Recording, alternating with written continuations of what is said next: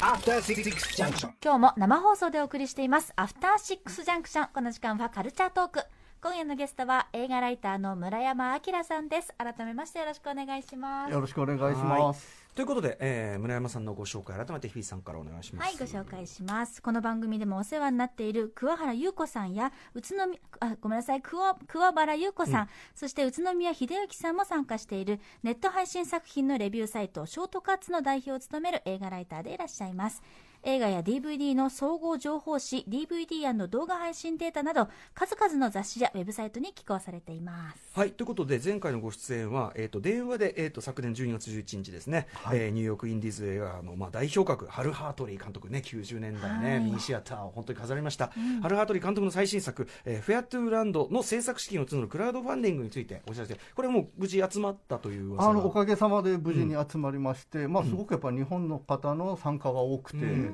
まあ、ただ4月に撮影するっていう予定だったんですけど、ち今ちょっと無期延期みたいな発表がありましたね。ですよね、うん、まあまあちょっとね、あのーもうちょっと一刻も早くねそうですね。一日も早くそれが再開できる日をね、まあ、待ちつつ、えー、とあとスタジオにいらっしゃるのは昨年10月9日、えー村山さんが愛してやまない、えぶっ飛んだ島としてのバリ島 カルチャー。ご紹介いただきましすたごいインパクトありました、これ。ただもうねバリ島行くっていうのもなかなかねちょっとね。僕実は6月にちょっとチケット買っていて、果たしていけるんだろうかってちょっとやきもきしながら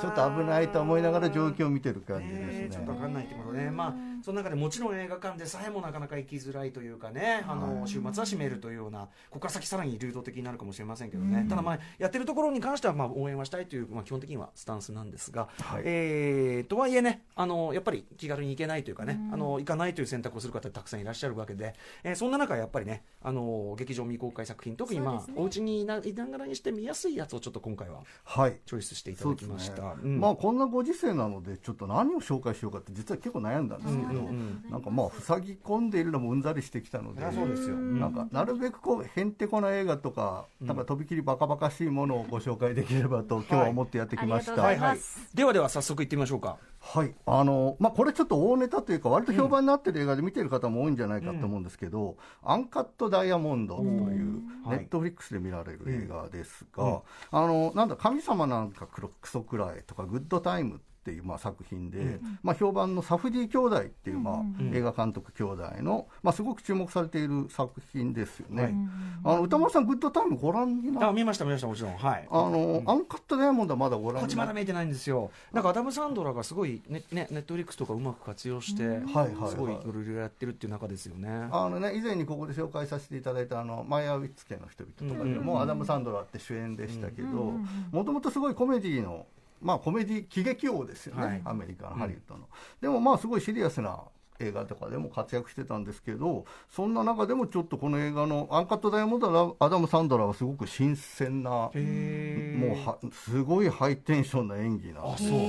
どんな話なんですか？あのまあ、ちょっとね、グッドタイムっていう映画の話、さっきさせていただいたんですけど、まあ、あのロバート・パティンソンってすごく人気の若手の人の主演の犯罪映画でしたけど、正直、僕、この映画見たとき、ぶっ飛ばされたっていうより、すごい戸惑ったんですよね。なんだこの映画？な、今何見てるんだろうって。っていうのはなんか犯罪者の主人公が病院に収容された弟をこう、まあ、脱獄っていうか連れ出そうっていう話のはずなんだですけど、なんか連れ出したら弟じゃなかった、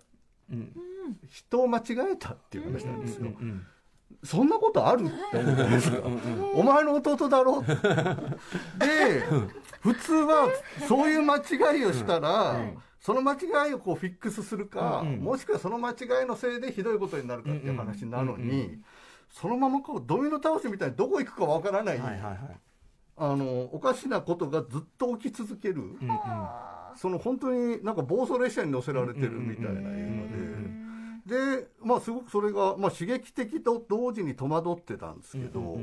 アンカットダイヤモンドっていうのはもうそれにちょっと輪をかけて、すごいものを見たっていう印象。あ、そう。あれよりどこ行くか分かんないんだ。わからないですグッドタイム以上にね。ハロージでグッドタイムってね、犯罪映画っていうカテゴリーに入れられますけど、うんうんちょっとこれは、ちょっとなんか分類不能なんで紹介しづらい。へまあ無理やりこじつけるとまあダメ映画ですし、一種のまあギャンブル映画なんですが、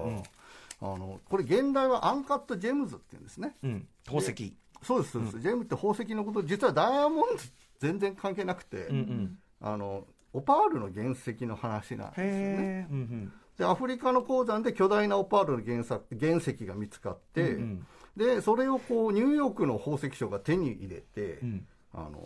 オークションで転売して大儲けをしようとする、うんうん。まあ、説明しようとするとそういう話ってことになるんですけど、うんうんややこしいことにそのオークションに出すっていう話と同時進行で、んまあ、この主人公が本当適当なやつで借金取りに追われまくってる、そのヤクザのエピソードとか、あとあの実在のケビンあのバスバスケット選手でケビン・ガーネットって人がいますけど、すごい人気選手でこの人がこう運がつくからそのオパールの原石を貸してくれってごねる話とか。あとこう家族と別居して若い愛人と暮らしてるんですけど、この愛人との千葉話とか、あとこの別居中の妻や子供たちと向か向き合わないといけないっていうファミリードラマとかが、もう常にね全部が同時進行一緒くたになって進んでいくんですごい。なんかジュエリーボックスみたいなそう。いろんなことが入ってる。そうそう。いろんなことが入ってるのが、そのき切り分けたりせずに、うんうん。全てがやっぱり行き当たりばったりで進んでいく。一見これ当然主人公はアダム・サンドラアダム・サンドラーがもうずっと出ずっぱりなんですけど、まあそのねユダヤ系として宝石商っていう役そうですね当然ねそうです。だからそういうユダヤ文化みたいなことにもすごい触ってるんですけど、あのそういうコアなユダヤ文化のその、まあ、儀式とか家族の集まりがあったりとか、ででどこにこの話に向かってるのかがさっぱりわからない、でもこうアダムサンアダム・サンドラーのすごい身勝手な男の、もう感情のロデオみたいな状態になって、そのテンションにこっちが見入られてしまう。っていう感情のロデオ。普通ねそのどこ行くかあまりにもよくわかんない話ってつまんなくどうでもよくなってきちゃいがちだけど、あとしかも主人公がそういうなんていうの、クソばダメ野郎っていうかこっちがダメなだけじゃねえかみたいな。さだから振り落とされる人もいると思うんですよ、あー途中で。もうなんだかわからないし、この主人公嫌いだって人もいると思うんですけど、でもなんかそういうひどい人に対してジャッジを全くしてないんですよね。だから、あとね、ミッドサマーとかのアリアスター監督とかもそうですけど、なんか最近やっぱりこう従来の物語性っていうんですか、気象転結とか、まあ、序波球三幕光線みたいなのからん離れたところでなんか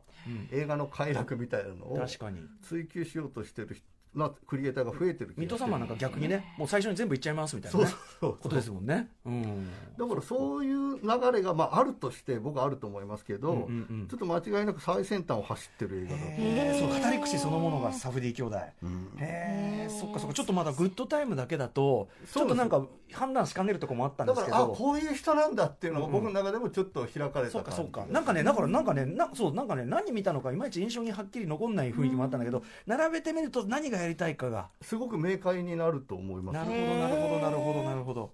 アンカットダイヤモンド。これはどこで見られるんですか？これはねあの今日話お話しする映画全部ネットフリックスで見られるんですけど、はいはいはい。まあさすがでございます、うん。あとあのアンカットジェムズっていう現代が、まあ、ジェムズって複数形になってるんですよね、うんうんうんうん。でも原石は一つしか出てこないんですよ。ははははじゃあなんでこれ複数形になってるんだろうって考えるのもちょっと面白いので。なるほど。ちょっとそういう意味でもなんか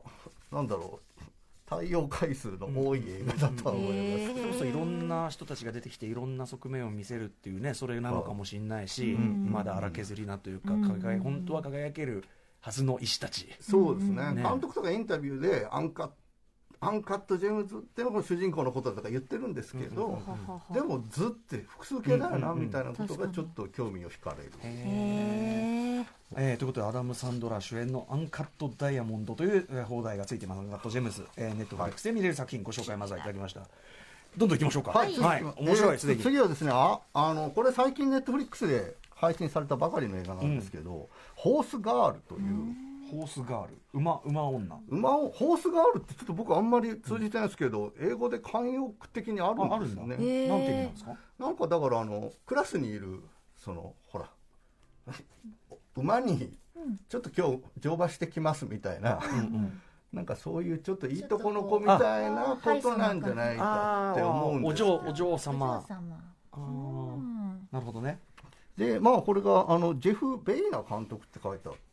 あることが多いんですけど、うんまあ、ビエラ監督って本人が発音してるように聞こえるんですけど、うんまあ、この監督のまあ最新作で、ただあの、むしろアリソン・ブリーっていう主演女優さんのことからちょっと説明した方がいい映画なんですよね。フォト。ポスターの方ですか？そうです、そうです。このかあの女優さんが共同脚本も書いて、そもそもこの人の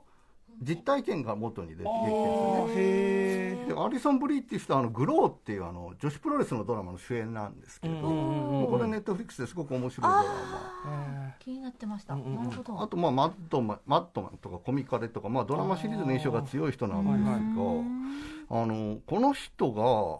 ごこの方のおばあさんとお母さんから着想を得た映画ほほでこのおばあさんもう亡くなってるんですけど、ん。あの妄想型統合失調症を患っていらして、うんなんか自分は未来から来たって言ってたらしいんですよ。ね。でそんなおばあさんのもとで育ったお母さんもすごくこうメンタルなことですごく苦しんで、うん。まあ、生きてきたと、うん。だからこのアリソン・ブリーっていう女優さんはうんずっとこう自分もいつかうんうん何か精神の異常をきたすことが来るそういう日が来るんじゃないかと怯えて育ったっていうんですでこの人同時に大の SF 好き。うんうんうん。それもねなんかオカルトとか電波とかどっちかっていうとムーっぽい話が好きらしあーなるほどなるほど。でなんか自分たちのファミリーヒストリーを作品にしようって思った時に、うんなんかジャンル映画 SF スリラーみたいに作りたい。うんうん。ほうほなんかそういうふうに思われてでこの監督に話を持ちかけて一緒に作ったのがこの「ホースガン」なんですうね、で映画が始まるとねすごい良質なインディー映画っぽいんですよ。ロマンチックコメディみたいな、うんうん。なんか職場でねすごく内気な女性がうん。同僚と交流したり、ルームメイトになんか男性を紹介されてデートしたり、うんうん。なんかすごいいい雰囲気で進むんですけど、うんうん。だんだんおかしなことがやっぱ起きていく。うんあの無遊病みたいになって気が付いたらこう外の公衆電話から自分の携帯に電話をかけていたりとか、おー気持ち悪いな。うん。あと夜にそのルームメイトの彼氏がちょっとトイレに行こうとすると、うん。ずっとそのアリソン・ブリーが壁に向かって立ってる。わあ、うんうんでそういうことが続いていくうちに、ん。自分は何かおかしいと。うんクローン人間なんじゃないかって思いお出す。そちらにうん。なんでなんでそこに飛躍するの？ちょっと飛躍してますけど、うん要するにおばあさんのうん。その昔の写真と自分がそっくりなんああなるほどなるほどなるほど。で父親の記憶がないと。うん。うんあみたいなことから、あまあ、どんどんそうやって妄想にとらわれていくんですけど、うんうん。ほぼ2つのカットを除いて、んずっとその主人公の視点で描かれてるんですよね、二つのカットを除いて。要するに客観的な描写がほぼないんですよ、うんうん。だから彼女の妄想とそうそう彼女の妄想っていうのが現実のようにまあ描いてるわけですよね、で自分もこう妄想型統合失調症の知人はいたりするんですけどやっぱり妄想って他人にはほぼ理解不能だったり、うんうん本当に突拍子もない話をされたりしますよね、うんうんでもこれもその妄想みたいなものを決して否定的に描いていなくてジャッジはしないと。うんなんかその突拍子もない妄想の真っ只中に自分たちもこう連れて行かれる、んうん。むしろ招待されてるような感じがある、うんであのなんだろうな。アリソン・ブリーとかこの監督の人脈にデュプラス兄弟っていう、うんうんあのインディーズですごく頑張ってる人たちがいますけど、あのこの人たちの関わった彼女撮ったっていうかな彼女はパートタイムトラベラーっていう妄想についての面白い未公開映画ありますけど、なんかそういうのアプローチが似ている、うんあとあの白石浩二監督。うんあのうん日本のね。ね、オカルトとか怖すぎシリーズとか、ええええ。ちょっと狂気というものに対して全く善悪の基準で判断をしない人がいて、うんうんうんとことん付き合いましょうみたいな覚悟がなんか共通してるなって思うんですよね。なんかちょっと最終的にはちょっとなんともジャンル分け不能な感じに、で実は僕これ3日ぐらい前に見たんですけど、えあの同時に答え合わせをしたくなる？答え合わせ、要するに本当にはどうだったのかみたいなこと。だからねどうも同時にいくつかのタイムラインが動いてる。はい。だからあの時系列にシーンが来てないなって思うわけですあなるほどなるほど。だからその何回か見ても各全シーンも書き出して、それそれさえもその分かりやすく説明はしてないと。してない、うんうんでもこの時の服装はこうだからとか、うわあそういうちょっとパズル的にどんどんパズル的なだからカルト映画になりそうな。ー。で何度か見てその時系列があの整理されてくるとそういうことだ本当にはこういうことだったんじゃないかだったんじゃないかっていう論争が起きる映画、うんうん。へそれこそねあのジョーカーとかもさどこまでがその主観なのか、うんどこまでが事実なのかってところでみんなそれをやいのやいのするのがさあの楽しい映画でもあったじゃないですか、そういう仕組みを提供してくれてるエンタメ性もあって同時にこのアリソン・ブリっていう女優さんのなんか悪魔払いみたいな、うんそのなんかちょっと癒しというか解放されるようなところもあって、うなんかすごく面白い奇妙なものを見たなっていうのがありますという。はい、これもネットフリックスで見れる「ホースガール」という作品ご紹介いただきました。駆け足のもう一本いけたらいきましょうか、はい、ちょっとすごいバカバカしい映画を、えーっとネットフリックスオリジナルって言って見れる中でも飛び抜けてバカバカしいコメディで、うん。パッケージ「俺たちの珍騒動」っていうのがありまして、うんうんこれプロデューサーベン・スティラーですね。あのうんバカ映画の金字塔ズーランダーとか、はい。まあ、メリーに首ったけの主演とか、あと、はい。ここで紹介させていただいたグリーンバーグの主演でもありますけど、うん。まあいいいいコメディアンでいい役者ですよね、でこの人がプロデュースをした映画でで、うん。出てはいないんですけど、うん。俺たちの珍騒動っていう副題が、まあ、ほぼどんな映画をしかを示唆してるんですけど、はい。まあ、あの冒険青春活劇だと思うんですよね、うんうんで男性の一物にまつわる冒険青春活劇であると。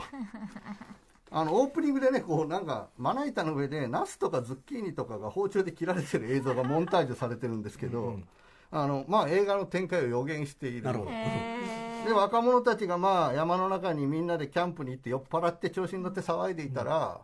一、人の友達が間違って自分のものを切り落とすんですよ。ーこの時こう満月の前を、ん。そのものが横切る E- E.T. オマージュの美しい映像があって。ET オマージュ？E.T. オマージュですね。明らかに。美しい映画あるんですよ、うんでその救急ヘリで友達は搬送されるんですけど、一そのものが入ったケースを間違って渡してしまった。あああああまだあると。要するにその爪あのあれですね。凍らしてそうそうそう。まだくっつくってやつですねだから壊死そのものが壊死する前に、ん。俺たちは山から脱出して 病院に届けないといけないっていう。それがパッケージ。無理だよ。それがパッケージ。もちろん行く手にはこう次々と難関が立ち塞がるわけですよ、なんかこう毒蛇とか出てきたり。毒 でこう、まあ、手に汗握る、まあ、すごい馬鹿げた映画なんですけど、でもやっぱアメリカコメディの懐の深さっていうか、うん。なんかちゃんとね甘酸っぱい青春映画としても成立してえだえー全然今、ね、でも全然今。ねあのこれこの子たちが運ぶのねこの女女性2人と男の子2人。そうですそうですね。んんん。すごいもうなんかアメリカンコメディって感じの表情ですよあのね深みゼロの 深みゼロの表情してますギけど。ョロッとした目と紙ゼロねの中にこうわずかにそのほろ苦さみたいなのとかを匂わせるのはもうアメリカコメディの醍醐味ですよね、まあだからこのねあの春休みのバカ騒ぎも、まあある意味その彼らにとってのそのその時にしかないないモラトリアム的な。青春でもあるわけだから。やっぱり青春映画って終わることが前提のジャンルだと思うので、はいはいはいはい。くだらなければくだらないほど切ないっていうにはこの映画くだらなすぎますけど でもそういうこともちゃんと描いている映画ではある。いいですね。今ちょうどそのね時期的にも春休み的な時期かつねそのねあの要はこんなご時世だけど今この瞬間にせ、ね、青春過ごしてるしかない人にとってはさやっぱかけがえがない、ね、2020年春なんだから、なんかそういうこう気持ちにも、今出かけられないからこそ、気楽にただ寄り添おうと、寄りう添おうと思って優しい気持ちで見始めるとあまりのくだらなさに。いやよくこんなネタ次から次と繰り出すなってまあ本当感動しますね。すごいな。いいやでもねその超くだらなかつでもいいちゃんといい映画みたいなのも知りたかったから、うん。これは絶妙ですね、うん。またねはパはパッケージ俺たちの珍騒動こちらもネットフリックスで見れます。はい。はい。ということでちょっとあっという間にお時間来てしまいました。は、はい。いえー、3本、えー今日挙げていただいた作品をおさらいしておきますと、えーアンカットダイヤモンドこれはアダム・サンドラー主演、ねえー、とサフディ兄弟、えーが監督でございます。そしてホースガールこちらが、えー、とアリス、えー、となんだっけ？アリソ、えーアリスアリソン・アリソン・ブリーさんというね方の主演の方で共同脚本もやってこれも面白そうだった、そして、えー最後ご紹介いただいたパッケージ「俺たちの珍騒動」えー以上3本となっております、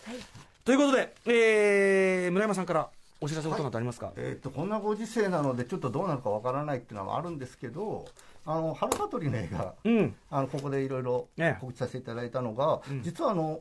11日かな今月はい。あのユジク阿佐ヶ谷さんではいはい。2週間特集をやるっていう予定がまあ今入っていて、でさあのねちょっとアップリンクの話題も出てましたけど、はい。アップリンク京都でうん。ちょっと5月に特集を組んでいただく中に入っていたりするので、うん。まあちょっとどうなるのかわからない中、うん。まあだからみんなで推移を見守りつつ、んまあ興味のある人が行けるといいなっていう感じですよね。いやでもハル・ハートリーの映画とかちょうどいいと思いますよこのご時世、ちょっとレイドバックして人生を見つめ直すみたいな時にね、はいはい。めちゃめちゃぴったりだと思いますけどね。はい。まあちょっとじゃあそれはあたりは、まあ、あの映画館それぞれのそうですね。ミュージック阿佐ヶ谷さんとかはい、の最新情報情報をチェックしつつって感じですかね。呼びかけたいと思います。はい。はい。ということでまあでもあのねお家で見れる素晴らしい作品も教えていただいたんで、ねこれも本当嬉しいです、ええ。もう相変わらず村山さんのおすすめ間違いないという感じですからありがとうございますす。今後ともよろしくお願いしますはい、ぜひまたよろしくお願いします。はい、ここまでのゲストは映画ライターの村山明さんでした。どうも。ありがとうございました。明日のこの時間はアッキーナこと南明奈さんに今ハマっているおすすめゲームご紹介いただきます。After Six Junction.